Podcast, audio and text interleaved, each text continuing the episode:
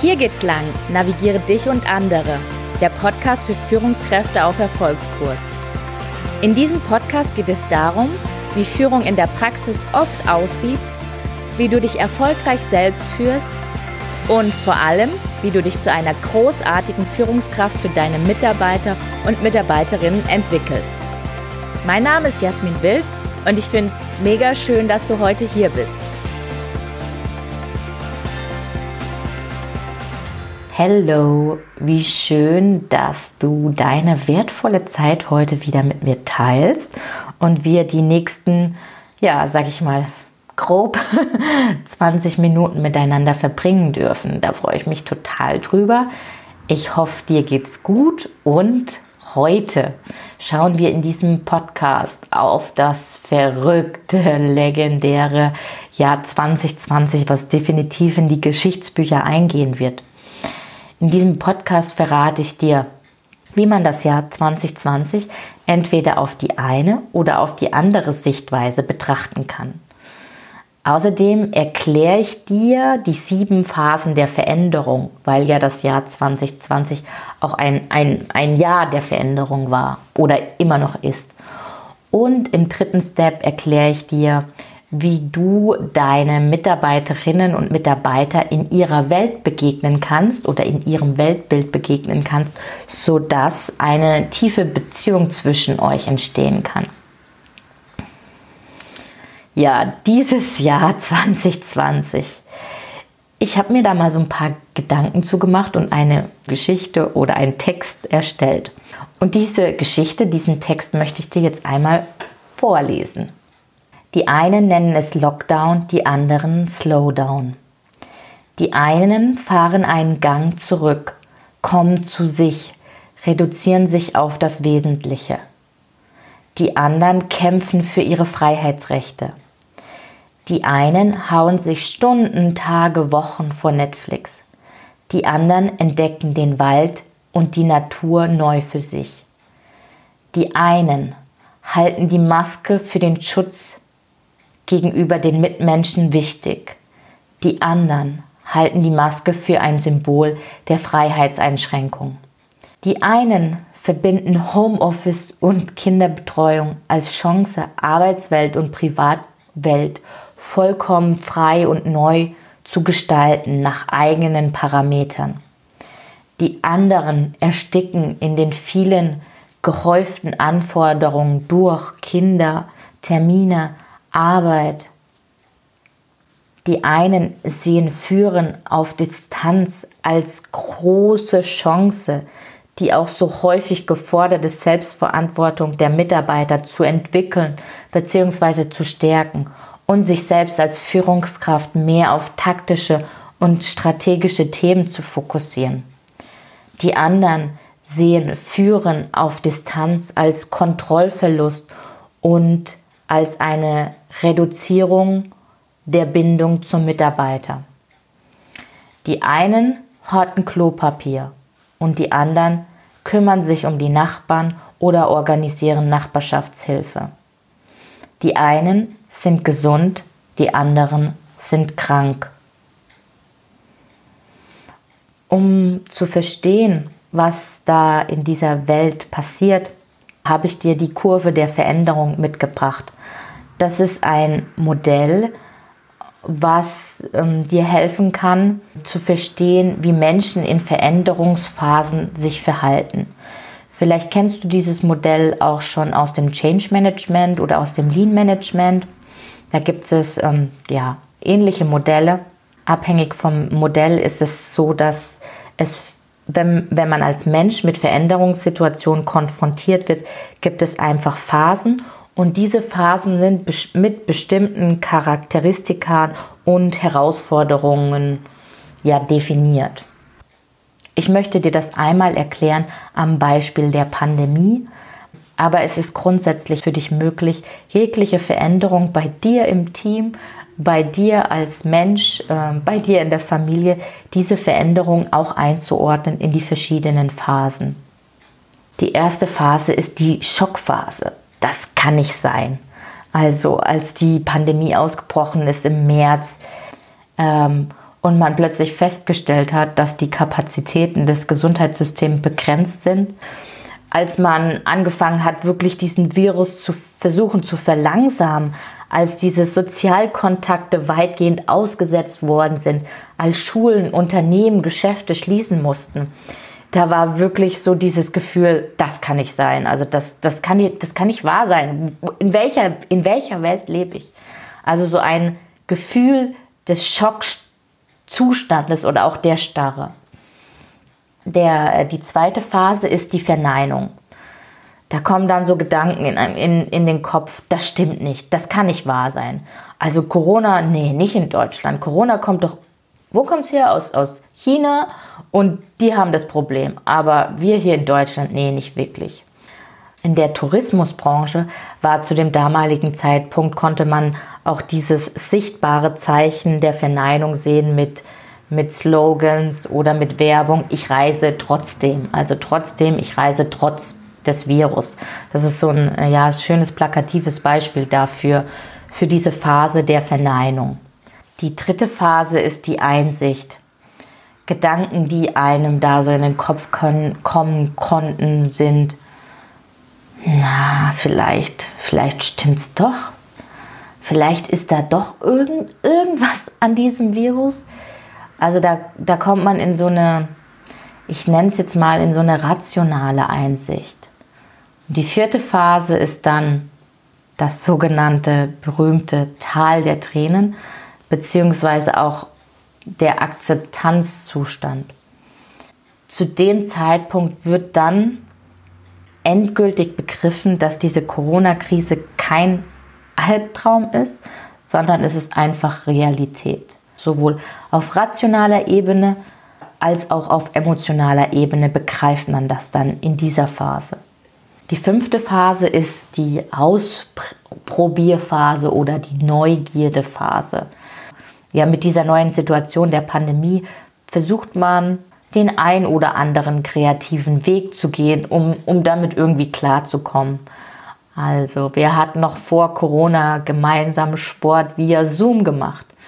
Oder wer hat vor Corona eine gemeinsame Mittagspause via Teams gemacht?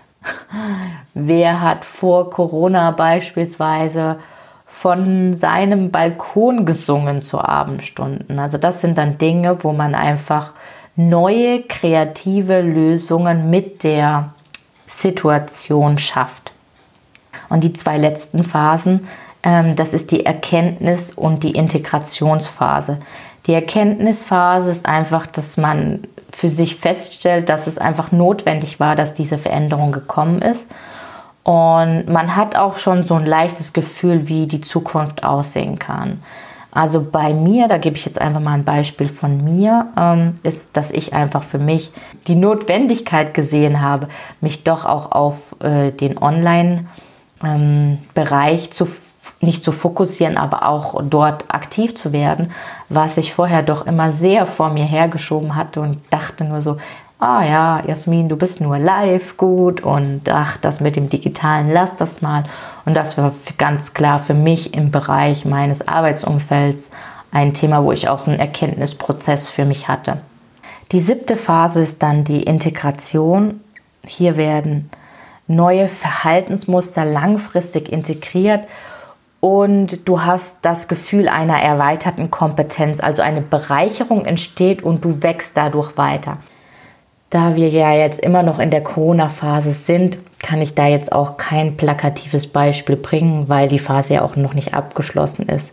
Was ich persönlich für mich gemerkt habe, ist, ähm, wenn die Welt da draußen zusammenbricht, also in den Lockdown geht oder ja zumacht, äh, komme ich immer noch ganz gut mit mir klar und kann mich da auch recht flexibel drauf einstellen.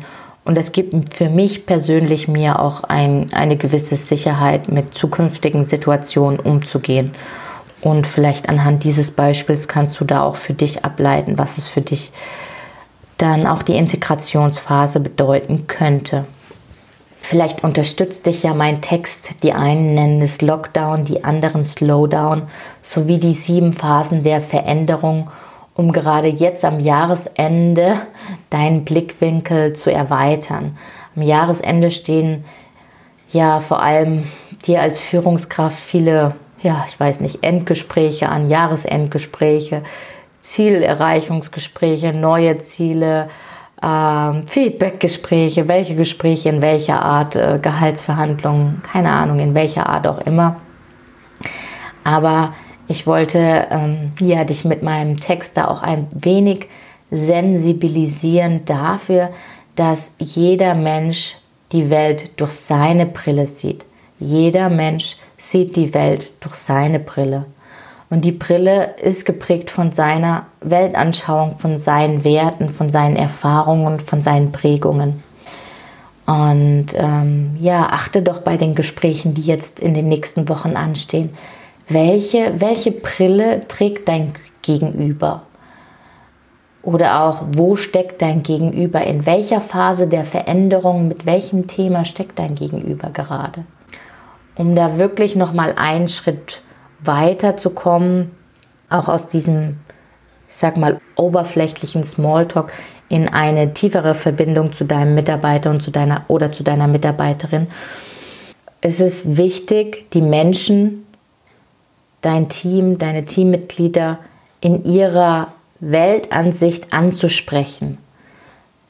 Das heißt, du setzt für eine kurze Zeit ihre Brille auf, die sie sonst tragen. Und wenn du sie in ihrer Weltanschauung ansprichst, dann schafft es natürlich sehr tiefes Vertrauen. Und eine Sache, die ich bei einem ja bei einer Fortbildung dieses Jahr gehört hat und das ja, das hat mich am nachhaltigsten auch noch mal geprägt. Und es ging um um Milton Erickson und Milton Erickson war ein Psychiater und er hatte die Haltung begegne dem anderen, also in seinem Fall Klienten, in seinem Weltbild. Also setz die Brille des anderen auf. Der hat äh, durch diese Methodik einfach ganz, ganz, ganz, ganz viele Erfolge gefeiert. Eine Geschichte, die da über ihn erzählt wird, und also diese Geschichte, die geht mir auch nicht mehr aus dem Kopf, weil sie das, dieses, dieses Credo begegnet dem anderen in seinem Weltbild ähm, auch nochmal so sehr unterstreicht. Der Milton Erickson, der hat in der Psychiatrie gearbeitet und ganz viele seiner Kollegen hatten schon mit einem sehr besonderen Patienten zu tun und sind da aber irgendwie nicht an den rangekommen. Und das Besondere bei diesem Patienten war einfach, dass er sich für Jesus hielt. Irgendwie wollte dieser Jesus aber nicht viel machen und äh, lag die ganze Zeit irgendwie nur in seinem, in seinem Zimmer rum und ja, die, seine Kollegen haben ihn auch immer wieder ermutigt, dass er doch auch in, in verschiedenen Werkstätten in der Psychiatrie mitarbeiten sollte. Aber mm, der war irgendwie nicht zu bewegen und hat einfach den ganzen Tag nichts getan. Daraufhin ist der Milton Erickson auf diesen Patienten zugegangen und hat ihn gefragt, ähm, du bist doch Jesus. Ja, antwortet der Patient. Und Jesus war doch auch Handwerker. Ja, also bist du Handwerker. Ja, ja, ja, ich bin Jesus und ich bin auch Handwerker, ja. Wir brauchen da in der Cafeteria jemanden, der uns die Cafeteria umbaut, weil die soll einfach ein bisschen schöner und besser aussehen. Und ich habe jetzt gedacht, weil du ja Jesus bist, könntest du uns da als Handwerker unterstützen? Ja, klar, kein Problem, mache ich. Und diese, diese Geschichte, die lässt mich nicht mehr so ganz los. Ähm, Menschen wirklich in ihrem Weltbild anzusprechen. Und ähm, da jetzt vielleicht auch nochmal auf den Text zurück. Die einen nennen es Lockdown, die anderen nennen es Slowdown. In welcher Welt ist dein Mitarbeiter? Ist er in der Lockdown-Welt oder ist er in der Slowdown-Welt? Wo, wo befindet er sich? An welcher Stelle? An welcher Stelle der sieben Phasen der Veränderung befindet er sich? Da einfach mal genauer zu hören, was das Weltbild deines Gegenübers ist. Und das ist sicherlich nicht einfach, aber ich denke, mit ein bisschen Übung kannst du da peu à peu besser werden. Und ich hatte tatsächlich auch letztens ein Coaching und da war der Coachie, äh, der war Böse Onkels-Fans und Böse Onkels ist jetzt tatsächlich nicht mein Musikgeschmack. Aber ich musste wieder an diese Geschichte aus der Psychiatrie mit Jesus denken und habe daraufhin äh, mir eine Playliste von den bösen Onkels und mir die Songtexte und die Titel auch angehört und aufgeschrieben. Und ähm, habe dann auch im Coaching versucht, über diese Titel an mein Coachie zu kommen. Und das hat wunderbar funktioniert. In dem Seminar, wo ich war, der Seminarleiter, ähm, der schon jahrelang Coachings macht und da echt hunderte von Leuten schon gecoacht hatte, der hatte, als er diese, ich sag mal, Jesus-Geschichte erzählt hatte, hatte er danach von einer Geschichte erzählt, die er im Coaching nutzt. Und da ist es so, dass er sich auch total auf die Lebenswelt des anderen einstellt. Und ähm, er hatte da vor ein paar Wochen, hatte er so einen kräftigen Handwerker und das Coaching war zu Ende und die hatten sich wieder vereinbart für die nächsten vier Wochen. Und am Ende des Coachings sagte dieser Handwerker, nee, es war kein Handwerker, es war ein Bauarbeiter, sagte er, ähm, ja, und ich interessiere mich äh, auch für Bienen, alles rund um die Bienen und ich habe meine eigenen Bienen. Und der Seminarleiter dachte sich in dem Moment, ja krass, okay, ich weiß gar nichts über Bienen. Gott sei Dank ist das Coaching jetzt vorbei und ich habe vier Wochen Zeit, mich in, in das Thema der Bienen einzufinden. Da dachte ich auch so, wow, wie, wie gut man sich dann vorbereiten kann. Vielleicht hat dich ja auch diese Haltung, begegne den anderen in seinem Weltbild im Sinne von einer erfolgreichen menschlichen Kommunikation so sehr beeindruckt wie mich. Und du kannst es einfach äh, in den nächsten Wochen, wo ja viele Gespräche anstehen, nutzen. Ich wünsche dir jetzt auch noch mal ganz viel Kraft für die letzten, letzten Wochen im Jahr. Und ja, ich hoffe, dir hat der Podcast äh, gefallen. Wenn er dir gefallen hat, schick ihn wie immer an Leute, die ähm, ja da auch Interesse an dem Thema haben. Und folge mir doch gerne auf Instagram, auf Facebook, auf LinkedIn. Und ja, trete gerne mit mir in Kontakt. Ich freue mich da über alle Rückmeldungen und ich wünsche dir einen ganz, ganz, ganz, ganz tollen Tag. Tschüss.